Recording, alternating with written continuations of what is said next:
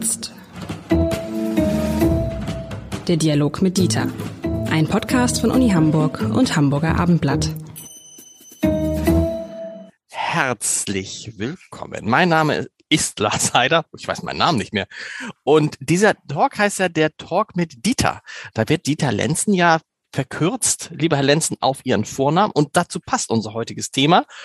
Ist Duzen die neue Distanzlosigkeit? So, habe ich es mal genannt. Und ähm, ja, das finde ich interessant, weil tatsächlich dieses Duzen ja um sich greift. Ich weiß noch, vor vielen Jahren, als ich nach äh, Hamburg zurückkam zum Hamburger Abendblatt, ähm, und wenn man dann so mit, zum Beispiel mit den Vorständen der Haspa sprach, die alle Krawatte trugen und die natürlich selbstverständlich sich alle siezten, äh, und wäre niemand auf die Idee gekommen, dass wenige Jahre später keiner mehr Krawatte trägt, viele auch mit Jeans äh, in die Bank kommen und selbst Harald Vogelsang, der Vorstandsvorsitzende der Haspa, von jedem Azubi, von jedem Menschen, der da arbeitet, geduzt wird. Und irgendwie hat man das Gefühl, dass du ist das neue Sie. Oder? Ist doch gut. Ja, einen guten Tag meinerseits äh, auch. Ich erinnere mich noch an meinen Namen. Äh, und, und, insofern äh, ist das natürlich in der Tat ein Thema, äh, das uns umtreiben sollte, weil ich ähm, diese Operationen, besonders wenn sie äh, sozusagen diktiert werden in einem Unternehmen beispielsweise, äh, für brandgefährlich halte, weil sie sehr schnell stattfinden und Differenzierungsformen, die ja du und sie sind, äh, ersatzlos verloren gehen. Jetzt kann man sagen, wir sind alle gleich und so, das Übliche, aber darum geht es ja hier nicht, sondern warum äh, oder welche Ersatzform soll sich denn eigentlich einstellen, wenn plötzlich sich alle duzen würden? Das ist ja noch nicht der Fall, sondern ähm, es wird eine neue Differenzierungsform, äh, dass zum Beispiel die Älteren eher gesiezt werden oder es gibt ja jetzt Umfragen dazu, dass interessanterweise die 17- bis 24-Jährigen äh, zum Sie tendieren, dass sie das bevorzugen. Tatsächlich. Die, die 24- bis 35-Jährigen eher das Du bevorzugen äh, und das auch propagieren. Und die darüber dann befindlichen eher wieder die Unterscheidung zwischen Sie und Du für richtig halten. Ähm, das könnte den Schluss zulassen, dass das eine, ich will nicht sagen modische, aber doch eine Generationenerscheinung ist, die auch wieder verfliegt, äh, weil offenbar der Bedarf, ähm, die Nähe zu einer anderen Person auch in der Sprache zum Ausdruck bringen zu können, da ist. Und das ist ja selbstverständlich, das äh, kennen wir aus unserem Alltag ja ohne weiteres, ähm, dass wir das Gefühl haben, wenn wir zum Beispiel, weil Sie gerade die Bank genannt haben, einen Kredit haben wollen, und da sitzt jetzt ein Bankbeamter mir äh, gegenüber und sagt, also Sie müssen aber drei Prozent bezahlen. Und ich sage, na hör mal zu, also komm, zweieinhalb ist auch gut.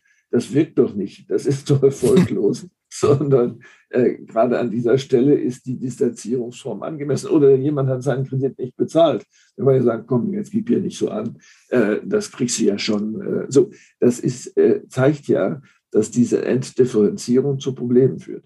Ja, ja wir reden, ich rede jetzt mal über, ich rede über, über geschlossene. Also reden wir jetzt mal über geschlossene Organisationen, also zum Beispiel über Firmen in der Vorbereitung unseres Gesprächs habe ich da eine, was heißt in der Vorbereitung? Ich habe eine Situation erlebt, in der ich an unser Gespräch denken musste. Ne? Man sitzt in einem, in einem, in einem Meeting mit zehn Leuten, selbstverständlich via Zoom. Und da gibt es einen Chef und dann gibt es neun Leute, die diesem Chef zuarbeiten. Und der Chef duzt halt zwei von denen und sieben nicht. So, das macht natürlich was, ne? Weil man, auch wenn für die, die wissen, warum, wo man gar nicht weiß, warum duzt der die jetzt eigentlich? Warum duzt der mich jetzt eigentlich nicht? Muss ich mich jetzt mit dem, mit der sich mit dem Chef duzt, muss ich versuchen, mich mit dem so ein bisschen besser zu stellen? Oder wenn dann im Laufe, das habe ich auch erlebt, im Laufe der Jahre ein, kommt ein neuer Chef und erstmal sieht's da alle und nach und nach fängt er an, Leute zu duzen. Und den, den er zuerst tut, denken alle, oh, wieso duzt er den jetzt? Und dann duzt er den nächsten, den nächsten, nächsten. Und am Ende sind nur noch zwei übrig, die er sieht.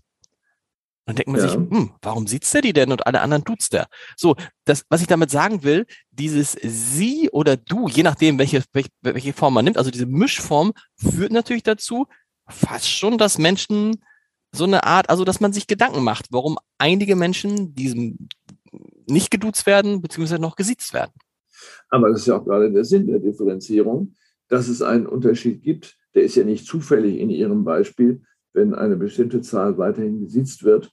Äh, gehen wir mal von der Dudes-Form aus. Die Dudes-Form äh, ist der Ausdruck von Vertrauen. Äh, das heißt, wenn ich sie duze, signalisiere ich in jede Richtung, diesem Mann vertraue ich. Und wenn du gegen diesen Mann vorgehst, ich, wirst du mich auch zum Feind haben.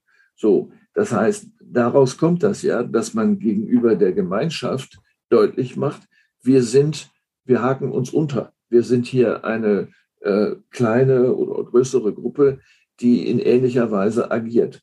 Ja, es schließt andere aus. Das ist der Sinn der Geschichte, wo man sagt, na, zu dir habe ich noch kein Vertrauen. Aber vielleicht kommt das ja. Sie haben das ja an dem Beispiel genannt, dass äh, immer mehr geduzt werden. Und dann ist das ein Vertrauensverhältnis, was ja die Grundbasis für jede äh, gemeinsame Arbeitstätigkeit ist. Wenn, das nicht, wenn es sowas nicht gibt, dann funktioniert es nicht.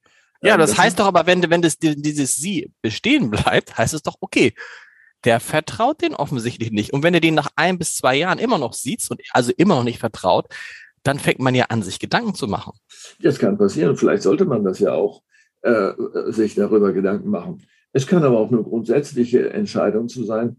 Ich lebe eher lieber distanziert im Arbeitsfeld. Duzen tue ich mich nur mit meiner Familie oder mit meinen äh, ja. äh, Freunden im Sport. Aber da muss man konsequent, ja da muss man konsequent kein Duzen. Ja, das, das kann man machen, vielleicht dann mit ganz, ganz großen Ausnahmen. Wenn ich mich selber betrachte, ähm, ich, ha, ich duze fast niemanden und habe das auch nie getan mhm. äh, als Professor, als ich noch keine Ämter hatte, ähm, mit einigen wenigen Ausnahmen.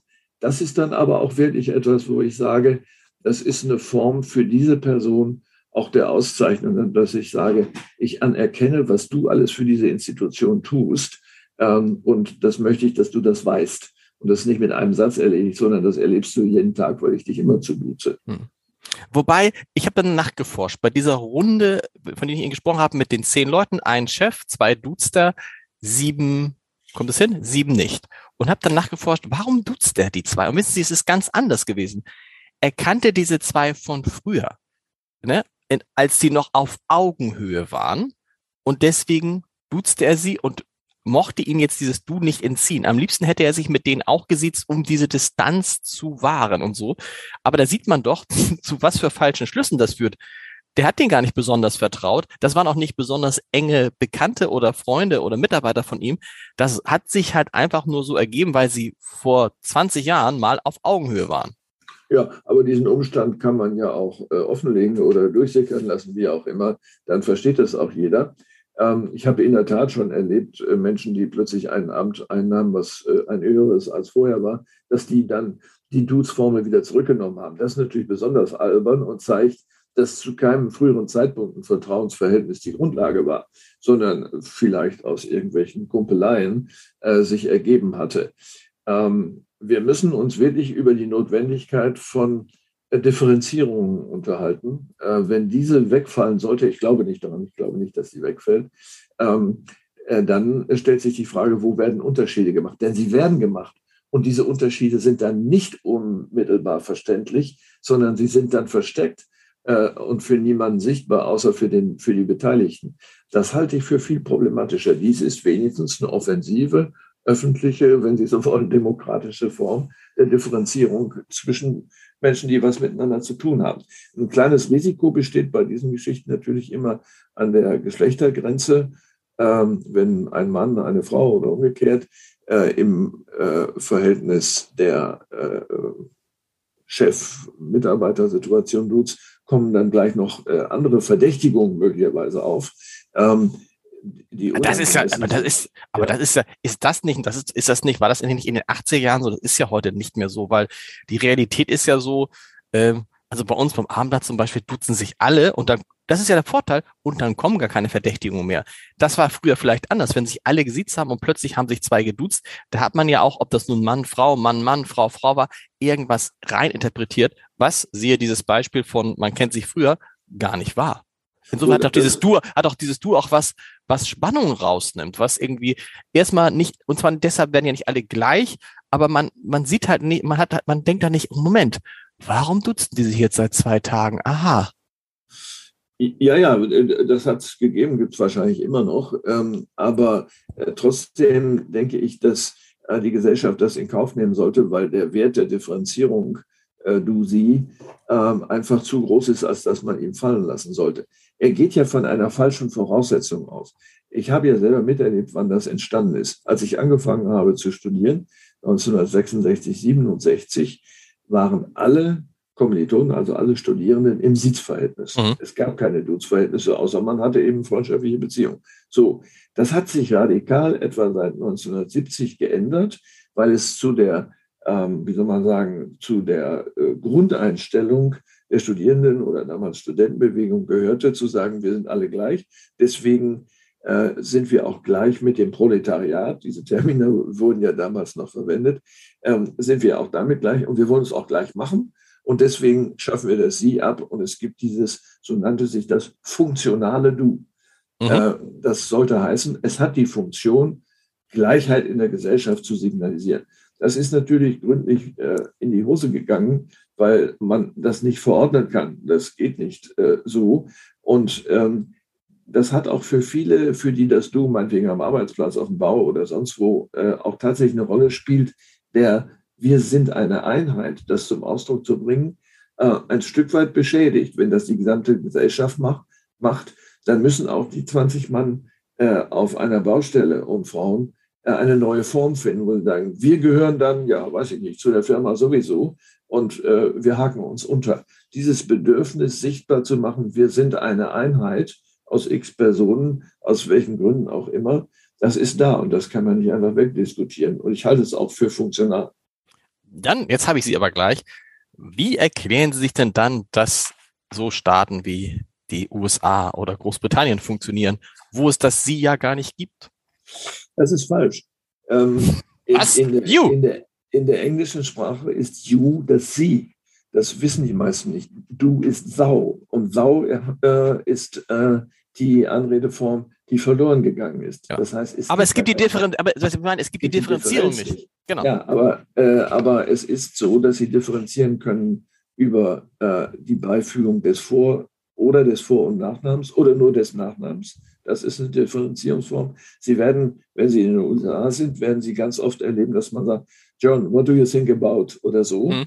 Wir machen das ja nicht. Äh, ich sage ja nicht, äh, Herr Heider, sagen Sie mal den nächsten Satz, hm. sondern Sie, äh, ich würde ja einfach nur sagen, was denken Sie davon hm. und nicht ständig Ihren Namen erwähnen. An dem Beispiel sehen Sie, dass dem ein Bedürfnis geschuldet ist, dass man auf diese Weise eine neue Differenz zum Ausdruck bringt. Ähm, das, äh, das kann man machen, aber das können Sie nicht verordnen. Das funktioniert ja nicht. Äh, ich bin zum ersten Mal überrascht gewesen vor ein paar Monaten, wo ich irgendwo Kuchen in einem Laden kaufte und ein junger Mann den, den Kuchen verkauft und sagt, willst du denn noch was? Da habe ich erst gedacht, wie meint er? Steht mal jemand hinter mir oder so? Und äh, gut, ich habe dazu weiter nichts gesagt und dann meinen Kuchen bestellt. Aber ähm, das zeigt, ähm, dass hier ein Problem existiert. Es findet eine Nivellierung zwischen Kunde und äh, Verkäufer statt. Äh, das schadet dem Verkäufer natürlich. Äh, das ist ja klar, weil er den Respekt beseitigt, den er gegenüber dem Kunden eigentlich zum Ausdruck bringen soll, denn er will ja Geld an ihm verdienen. Ähm, ich habe als ein großes Unternehmen hier in Hamburg damit anfing, das zu verordnen, gesagt, das werden Sie bereuen eines Tages. Äh, lassen Sie uns mal fünf Jahre weiter gucken, weil Sie keine äh, Ersatzformen finden, die Sie nicht auch noch verordnen können für die Unterscheidung zwischen du und sie. Denn tatsächlich sind ja die Machtverhältnisse nicht geändert dadurch. Ja. Natürlich ist es so, dass wem, wem die Firma gehört, sagt, was damit passiert, ähm, sondern es ist eigentlich eine Verschleierung von Machtverhältnissen ich finde es ja immer ganz schön, wenn ich so, also was ganz schön, aber ich immer, wenn ich im Laden in so, in so, in so bestimmten Läden noch geduzt werde, denke ich, siehste, du bist doch noch nicht so alt und du siehst nicht so alt aus, äh, wie du bist. Deshalb, wenn dann jemand so sagt, sie, denke ich immer so, oh Gott, ja, ich sehe also doch älter aus. Ich finde, das ist so eine Mischform. Ich kann verstehen, was sie meinen. Steffen Hensler hat mal gesagt, der, der Koch hat mal gesagt, er findet es furchtbar, dass er in jedem Restaurant, also es in vielen Restaurants geduzt wird. Na, was, was willst du denn? Das, weil er sagt, ich kenne die Leute ja gar nicht. Äh, so eine, äh, das ist noch was anderes, finde ich, wenn man in Dienstleistungsverhältnissen ist, dass man dann das genau abwägen muss und dann rutscht einem ja auch mal dieses Allgemeine, was macht ihr denn heute so raus? Ne? Ja, ich, ich möchte das selber auch an einem Beispiel, was Hamburg betrifft, äh, zeigen. Ich habe äh, ja schon mal erwähnt, dass ich äh, hier im Süden auf dem Lande wohne. Hier duzen wir uns so, wenn man sich eine kurze Zeit kennt, unter Nachbarn, Ach. vollkommen klar. Ähm, so, aber wir helfen uns auch. Und ja. das ist der Unterschied. Äh, das heißt, natürlich kann ich nach nebenan gehen und sagen, kannst du mir mal deine Leiter leihen? Das ist was anderes, als wenn ich zu jemandem gehen muss und sagen, Sie haben doch eine Leiter. Ich habe leider keine. Könnten Sie sich vorstellen, dass ich mir die einmal ausleihen kann? Das heißt, äh, hier existiert ein Vertrauensverhältnis und ich weiß, ich kann mir was ausleihen und umgekehrt natürlich auch eine Bohrmaschine oder sowas äh, für den, für den Alltag. Das macht einen Unterschied und das ist auf der Baustelle genau das Gleiche, äh, dass man nicht Umstände macht um etwas, wo man wechselseitig auf Hilfe angewiesen ist. Wollen wir nochmal über das Hamburger Du sprechen, was ich ja am schlimmsten finde, vorgelebt von Helmut Schmidt. Man darf ja eigentlich nichts schlimm finden, was Helmut Schmidt gemacht hat, aber das ist dieses, wenn dann Giovanni De Lorenzo und Helmut Schmidt sich unterhielten, dann hieß es Giovanni, können Sie oder ich weiß nicht, ob dann Giovanni auch Sie, der hat wahrscheinlich Herr Schmidt gesagt. Das gibt es ja noch so in, bei den ganz alten Hamburger Kreisen und das ist dann irgendwie völlig absurd. Ne? Man möchte eigentlich so Nähe vorgaukeln oder sagen, ich habe so einen Tick mehr Vertrauen zu dir als zu anderen, bleibt aber beim Sie, oder? Ent, ent, also Sie und Nachname oder du und Vorname, alles andere ist Quatsch, finde ich. Nein, das kann ich nicht teilen, weil ich an dem Beispiel, was Sie jetzt ja als konkretes gewählt haben, gerne zeigen würde, dass äh, hier eine Mischform gewählt worden ist, weil auf der einen Seite Vertrauen signalisiert werden soll, auf der anderen Seite aber auch Respekt. Äh, in dem Augenblick, wo das Du eintritt, ist es etwas schwieriger, Respekt zum Ausdruck zu bringen. Und äh, äh, Giovanni Di Lorenzo hat mit Sicherheit Respekt, äh, und zwar äh, in erheblichem Maße gegenüber äh, Helmut Schmidt gehabt. Nee, er hat mit Sicherheit auch Herr Schmidt gesagt, er hat bestimmt nicht Helmut gesagt. Also ja, ja. Um, umgekehrt war es so, ne? Genau. Und umgekehrt ist es was anderes. es kann leicht herablassend wirken, nach dem Muster junger Mann, also genau. Giovanni ähm, und dann gleichzeitig aber an Sie, um das auch ein Stück weit wieder äh, zurückzunehmen. Aber das ist eine Frage des Sprachvermögens der Sprecher. Und das ist ja wunderbar, dass man damit spielen kann äh, und vielleicht die Hamburger Besonderheit dann nochmal eine neue Möglichkeit schafft. Äh, das ähm, zu regulieren zu wollen, sei es jetzt in einem Unternehmen oder in einer ganzen Gesellschaft, solche äh, Vorschläge gibt es ja auch, äh, das hat leicht faschistoide äh, Züge. Ich will es nochmal anders versuchen. Beim Abendblatt duzen sich ja auch alle und ich stelle immer fest, wenn ich dann gerade mit neuen Volontären mit denen dazukomme und ich sage, wir duzen uns hier alle, ich bin Lars und dann sage ich bin Sven, ich bin wer auch immer, dass das eigentlich keine, keine Unsicherheit hervorruft, vielleicht ganz kurz, aber erstmal so ein gutes Gefühl, ich gehöre jetzt dazu. Und dann finde ich, für einen selber, derjenige, der dann der Chef ist oder die Autorität sein will, das muss man sich dann erarbeiten mit dem, was man tut, ohne darauf vertrauen zu können, dass durch diese, durch diese Sie-Situation äh, gleich so eine Art ähm, Überhöhung entsteht, entsteht. Das ist doch irgendwie viel besser, als wenn man nur versucht, durch diese, durch diese sprachliche Distanz den Chef zu machen. Na, Sie können es auch umgekehrt sehen. Sie können sagen, äh, durch äh, das äh, grundsätzliche Duzen äh, besteht das grundsätzliche Missverständnis, ich kann hier machen, was ich will. Ähm, und äh, ich bin schon mal akzeptiert und äh, da passiert schon nichts. Also äh, die Differenzierungsform, ne, Sie haben gesagt, sich das zu verdienen, ist ja gerade dann möglich, äh, wenn die Unterscheidung Sie, Du dazu führen kann, zu sagen, man rückt näher an eine andere Person oder an eine Gruppe heran, wenn man sich dann plötzlich duzen darf. Ähm, ich bin der Auffassung im Übrigen dann auch aus Gründen sozusagen der Selbstbestimmung, ich möchte bestimmen, mit wem ich mich duze und äh, nicht der Konditor. Das stimmt. Letzte Frage dazu, weil Sie ja Pädagoge, Erziehungswissenschaftler sind. Du, Herr Lehrer, ist so der Klassiker. Ne? Kinder kommen in die Schule, erste Klasse, du, Herr Lehrer. Und sind doch in, bis dahin, selbst bei meinen Söhnen erlebt, kennen die gar nichts anderes als du. Weil alle Menschen, die, sich getroffen haben, sich geduzt. Hm, ist das schlimm, wenn die ihre Klassenlehrerinnen, Klassenlehrer duzen? Und wie passiert dann eigentlich, dass Sie feststellen, oh, es gibt da andere Menschen, die kann ich nicht duzen. Die soll ich nicht duzen. Also du, Herr Lehrer, ähm, ist ja eine ganz niedliche Form sozusagen des sich dran gewöhnen müssen, dass der Lehrer oder vielleicht eher die Lehrerin nicht die Mutter ist oder nicht eine zweite Mutter ist. Äh, und zunächst mal kommt das Kind offenbar mit einer Vertrauenserwartung. Mhm. Das wird sich schnell legen, spätestens dann, wenn Noten vergeben werden müssen, müssen äh, dann äh, sagt dieses Du nichts mehr.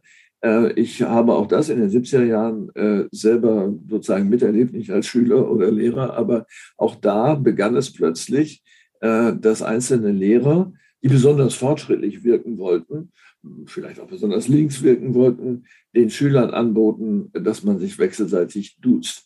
Ähm, ich habe sowas nicht erlebt, weil ich früher in der Schule war. Ich hätte es an mir aber auch nicht gewünscht, weil ich Werte darauf gelegt haben würde, festzustellen, du Lehrer bist nicht mein Freund. Mhm. Wir machen uns hier nichts vor. Du bewertest mich und mein Leben hängt, hängt zu einem Teil davon ab, ob du mir eine 2 oder eine 5 gibst. Und jetzt verwisch das hier gefälligst nicht, indem ich dich duzen darf. Vielen Dank.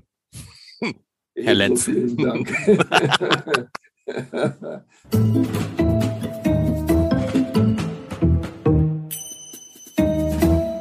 Weitere Podcasts vom Hamburger Abendblatt finden Sie auf abendblatt.de slash podcast.